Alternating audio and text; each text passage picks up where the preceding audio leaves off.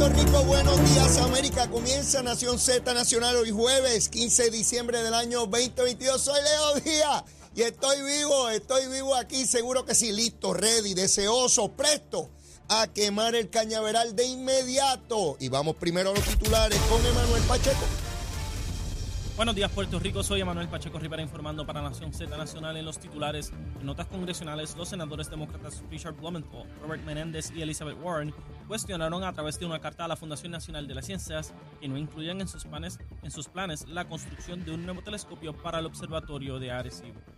En otras noticias, las autoridades federales diligenciaron al menos siete órdenes de allanamiento contra cuentas electrónicas y teléfonos celulares personales de los acusados en el caso contra la ex gobernadora Wanda Vázquez. Hasta aquí los titulares, les informó de Manuel Pacheco Rivera, les espero mi próxima intervención aquí en Nación Z Nacional que usted sintoniza por la emisora nacional de la salsa Z93. Hablándole claro al pueblo. Nación Z Nacional, soy Leo Díaz. Buenos días a todos. Leo Díaz en Nación Z Nacional por la Z. Y estamos de regreso, mire, comenzando el programa. Mire, mire, mire ahí en pantalla, en nuestra página de Facebook de Nación Z. Mire cómo se enciende el cañaveral, para que usted también aprenda, para que usted sepa cómo es que se hace esta cosita. Usted le va pegando fuego poco a poco, por secciones de manera que ese cañaveral se queme uniformemente y aceleradamente. A eso nos dedicamos a través de Z93, la emisora nacional de la salsa, la aplicación La Música y por supuesto nuestra página de Facebook de Nación Z. Buenos días a todos, contento. Besitos en el cutis para todos los que nos ven y nos escuchan. Espero que hayan desayunado, por supuesto, que la estén pasando bien porque es un día sumamente importante para el pueblo de Puerto Rico, sumamente importante. Y bueno, le vamos a dar detalles de cuál singular e importante es el día de hoy para el pueblo de Puerto Rico, pero antes, como siempre, como de costumbre, vamos a, repasar el COVID. Hay 213 personas hospitalizadas por COVID. Ayer habían 196. Volvemos a estar por encima de los 200. Así es que, como era de suponer, eh, el, ambiente de fiesta, de jolgorio, de abrazos y besos está provocando que esta terrible cosa se siga propagando y por tanto debemos tener los cuidados de rigor para evitar, eh, ¿verdad?, eh, tragedias y, y mayores decesos, que continúan los decesos en Puerto Rico por la cuestión del COVID. ¿Con quién voy ahora? Luma, Lumita, Lumera, Luma, Lumita, Lumera. Miren, miren, hoy hice otro ejercicio, ¿verdad? Ahí comparando las cositas. A mí me encanta esto de averiguar. Ustedes saben que yo soy un averiguado y me encanta estar averiguando siempre. Averiguo por aquí, averiguo por allá y, y por arriba, por abajo, para el centro y para adentro. Así como en la Navidad. A las 5 de la mañana verifiqué cuántos abonados no, no tenían energía eléctrica. Y eran 167. Eso fue a las 4 y 57 minutos de esta madrugada que verifiqué. Solamente 167 de millón y medio. Jaramillín, Jaramillín. Mira, Luis Raúl, la gorrita. Ponte otra gorrita, que esa ya está, está fea y está, está, suda. Quítate esa. Mira, 167. En las regiones, en Arecibo solo dos no tenían, en Bayamón 22, en Carolina, en la región, todo el mundo tenía energía.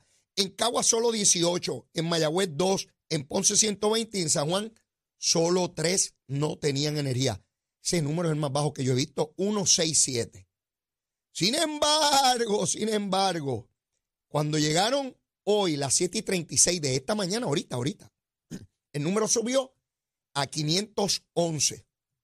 En Arecibo solo uno no tenía, en Bayamón 12, en Carolina todo el mundo tenía, Caguas 376 no tenían, Mayagüez solo uno, Ponce 119 y en San Juan la región solo dos no tenían energía. Pero sin embargo, verificó otra vez a las 8 y 4, hace unos minutitos verifiqué. Entonces subió a 2.219 para que vean, a ver si Luma nos está metiendo un embuste. ¿Van? ¿Ven cómo esto va cambiando? ¿Cómo ellos tienen que decir por dónde vamos? Fíjense el número que era a las 5 de la mañana, a las 7 y 36 y ahora a las 8 y 4 y puede ser que en una hora estemos por debajo de 100, como podemos estar en 20 mil sin luz o 30 porque se reventó una cosa por allá, ¿verdad? Porque el sistema está frágil. Subió a 2.219 a las 8 y 4, siendo Arecibo, 4 no tenían luz en Arecibo, en Mayagüez solo 1, en Carolina 1, en San Juan 3. ¿Dónde está el problema a esta hora? A esta hora, en Caguas, en la región de Caguas, de los 2.219, una centella se rompió en Caguas, en la región, y hay 1.955 sin energía en Cagua. De todas maneras, de los 2.219, eso es un chililín comparado con 1.468.223, que es el número de abonados totales en todo Puerto Rico. ¿Ve? Es el Luma, Lumita, Lumera. Y yo les hablo aquí, mire, con la verdad. Cuando, cuando es buena es buena y cuando es mala es mala. Así es la vida. ¿Eh? A veces me duele por aquí, a veces me duele por allá, a veces no me duele nada. Así es la vida. A veces llueve y a veces no llueve. A veces hace calor y a veces hace frío. Así es la cosa. Todo esto para que cuando escuchemos a, estos pájaros que se dedican por ahí a decir que el mundo se va a acabar, que están todos los días con que el mundo se va a acabar. Mira, el mundo no se va a acabar nada. El que se acaba es uno. Y el que se acaba uno diariamente diciendo que el mundo se va a acabar, o pensamos positivo o nos enterramos todos. Así es. O usted decide que va a salir de sus problemas, de sus angustias y sus pesares, o usted se ahoga en ello y vive toda su vida amargado. Seguro. Claro que todos tenemos problemas y claro que hay que resolver ese problema de energía eléctrica y claro que queremos el mejor servicio y claro que lo queremos lo más barato posible. Para eso hay que trabajar porque no es sentado y gritando lucha así, entrega, ¿no? Mire cómo está Perú. Mire cómo está Perú. Allá votaron con toda y segunda vuelta, porque supuestamente cuando usted tiene gobiernos de más de 50%, eh, eso va a legitimidad. Mire, qué buen ejemplo se me acaba de ocurrir. y lo traje de casualidad, no lo tenía previsto. Miren el ejemplo de Perú. Allí la hija de Fujimori corría contra el pájaro este que, que acaba de ser derrocado allí en Perú porque tiene que haber segunda vuelta, porque eso garantiza que la mayoría del pueblo, más del 50%, escoja un gobierno y eso es de estabilidad y credibilidad y legitimidad y todas las mías. ¿Verdad que sí? Pues ¿saben qué? Perú se encuentra en una crisis profunda, inmensamente profunda. Están quemando lugares en toda la ciudad, han tenido que cerrar aeropuertos, porque el gran presidente electo por más del 50% intentó dar un golpe de Estado y lo metieron preso. ¿Ve? Quiere decir entonces, quiere decir que la estabilidad de un gobierno no está necesariamente cimentada en el resultado de una elección. Está en el convencimiento y la legitimidad que le da ese pueblo a sus instituciones y a la ley. ¿Me explico?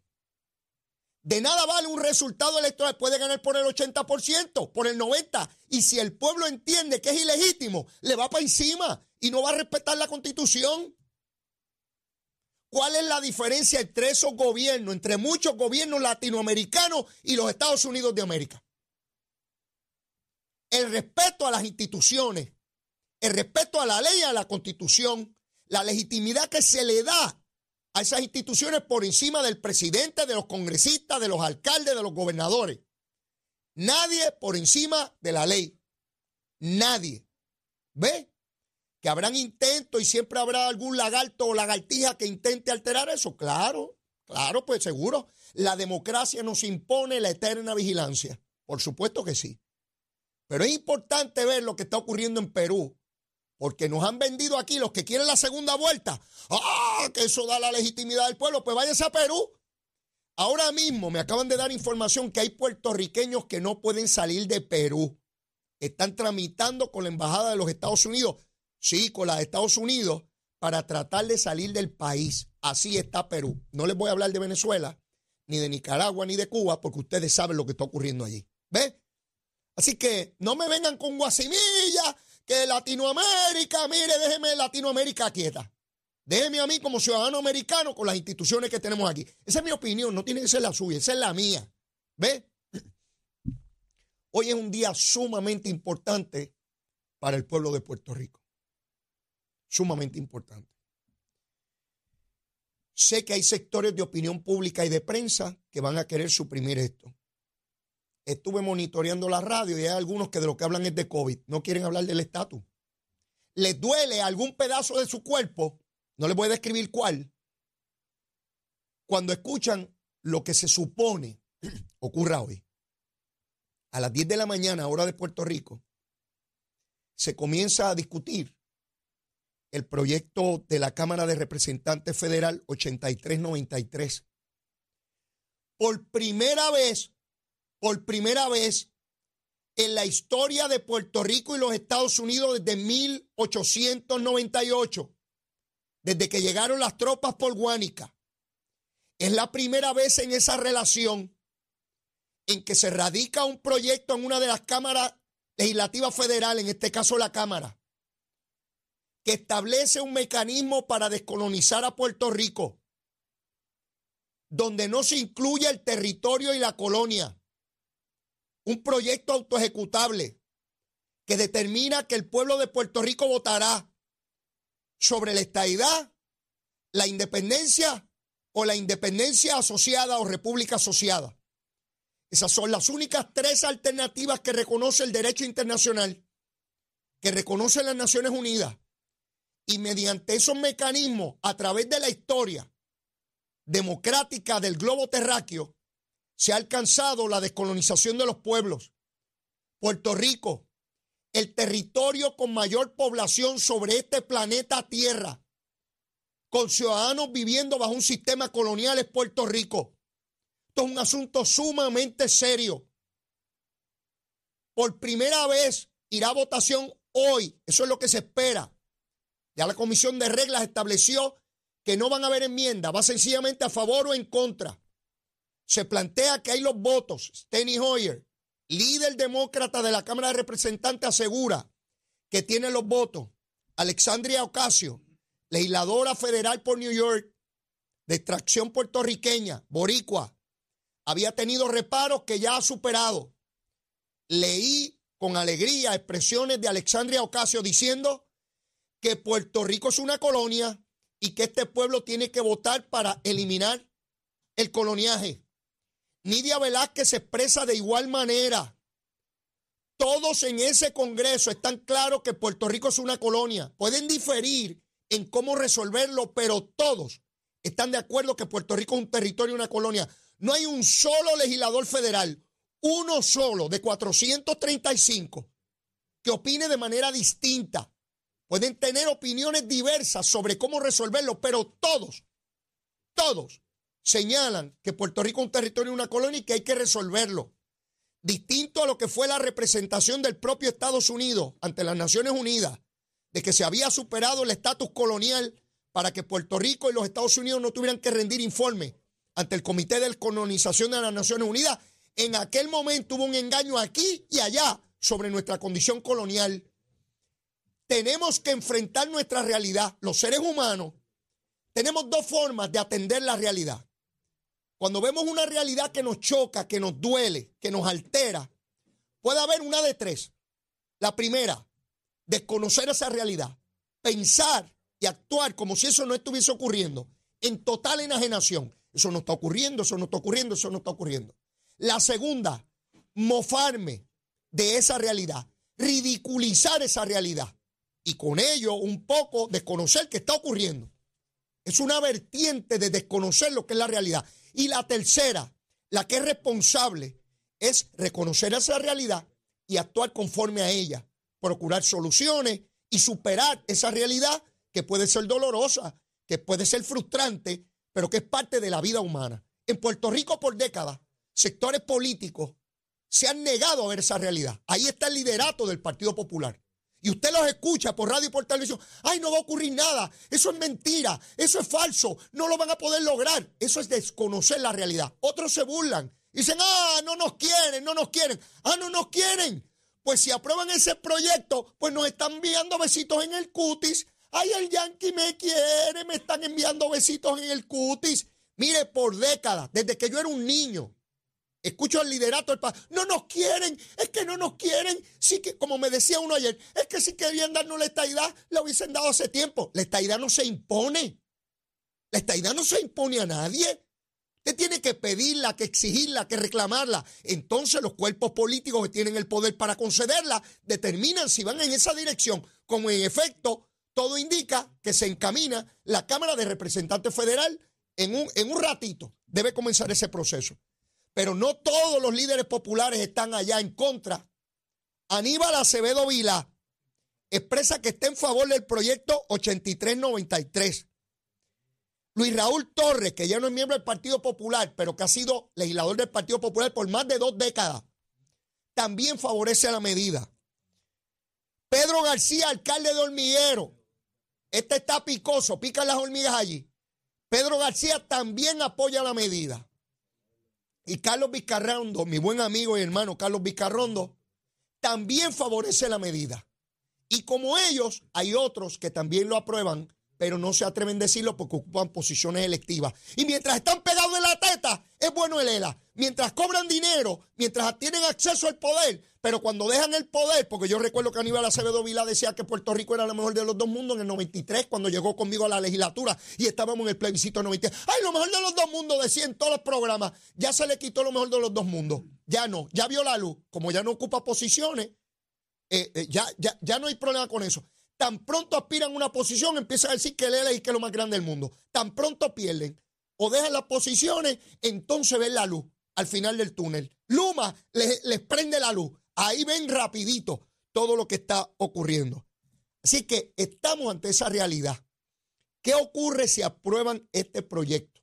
Sobre eso, después que venga de la pausa, vamos a tener una llamada con la secretaria de Recursos Naturales eh, para, para hablar sobre un tema bien importante. Pero quiero hablarles sobre la importancia de la aprobación de este proyecto. Mire, sería la primera vez que se aprueba una medida como esta. Y eso va a servir de referente, porque ya hay un paso adicional que nunca antes ni siquiera se había propuesto en el Congreso ni siquiera propuesto la posibilidad de eso, de que no estuviera el ELA comprometido. Aquí nos dijeron por décadas, desde 1952, que el Congreso jamás, oigan bien, jamás ofrecería la estadidad, jamás lo ofrecería. Y también nos dijeron que el pueblo de Puerto Rico jamás votaría por la estadidad. Mira lo que ocurre cuando usted trata de desconocer la realidad o mofarse de ella. Mire qué sencillo. Ya el pueblo de Puerto Rico votó por la estadidad. 92.6. Perdón, 52.6. Más de la mitad de los puertorriqueños votando por la estadidad. Y ya hay un proyecto a punto de ser aprobado en la Cámara de Representantes Federales que tiene la estadidad. Ah, no, si el americano no nos quería dar, pues está ahí, depende de nosotros. Que muchos nos dijeron los líderes populares que eso jamás llegaría, que jamás nos ofrecería la estadidad porque son racistas y nosotros somos prietos y mulatos y pobres y unos pájaros que nadie quiere en el mundo ni en la humanidad. Eso nos dijo el liderato del Partido Popular y nos dijo más que éramos incapaces de ser Estado porque nosotros somos pobres y vagos y, mendigos y viviendo de ayuda federal y que como nosotros somos mendigos, eso es lo que nos han dicho por décadas. Sí, eso es lo que nos han dicho, que no servimos para nada. En vez de decirnos vamos para adelante y vamos a lograr cosas. ¿Sabes lo que está diciendo Dalmao? Mi buen amigo José Luis Dalmao, que no hay que bregar con ese proyecto, que lo que hay que asegurar son los chavos de Medicaid. Qué pobreza de liderato, José Luis. Prefiere pedir dinero a pedir derechos. Prefiere pedir dinero y después acusan a los estadistas y que de ayudas federales. Mire dónde está el presidente del Partido Popular extendiendo la mano de rodillas para que le den chavos para Medicaid de salud porque no quiere exigir los derechos. Lo que tienes que exigir los derechos para que nadie juegue con tus chavos de la salud. Sí, eso es lo que hay que hacer. Dame los derechos para yo no depender de ningún pájaro, ningún pájaro, no importa de qué estado sea, porque yo soy ciudadano americano y yo cogobierno a los Estados Unidos de América y me tienen que dar lo mío. No con la... ¡Ay, bendito que me den los chavitos y porque yo soy José Luis Dalmau! Mire, mi hermano, no tiene que ser grande en estatura física. Tiene que ser grande de corazón y exigir lo que corresponde. Eso es lo que, lo que tiene que hacer nuestro pueblo de Puerto Rico. Hoy veo, yo quisiera saber cuántos canales de televisión van a interrumpir su programación para transmitir lo que ocurre en la cámara. Yo quisiera saber si por el celular nos va a llegar un minuto a minuto. Tiki, tiki, tiki, tiki, tiki, tiki. Habló fulano, mengano, sutano. Yo quiero ver cuántos hablan hoy de idioma, de idiosincrasia, de bandera, de cultura, de contribuciones. Quiero ver el debate, porque hasta ahora no escucho nada de eso. Eran los argumentos que históricamente y consecuentemente se esgrimieron en contra de esta idea. Hoy no hablan de eso. Hasta los independentistas quieren ciudadanía americana y muchos chavos, mi hermano. Hasta los independentistas.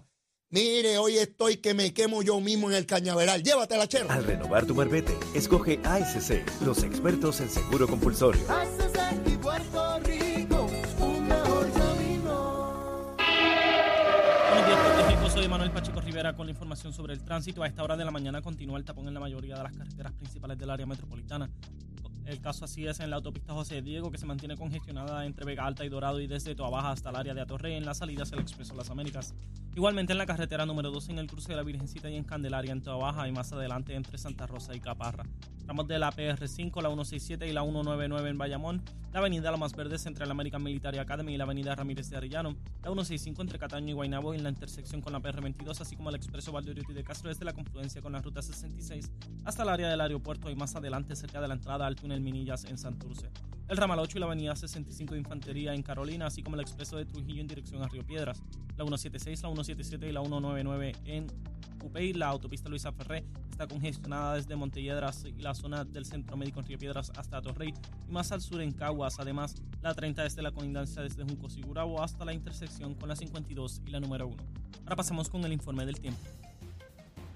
El Servicio Nacional de Meteorología pronostica para hoy un cielo principalmente soleado a nublado. Se esperan aguaceros en el este del país ante un aumento en la humedad en la región. Durante la tarde se esperan aguaceros en la región sur.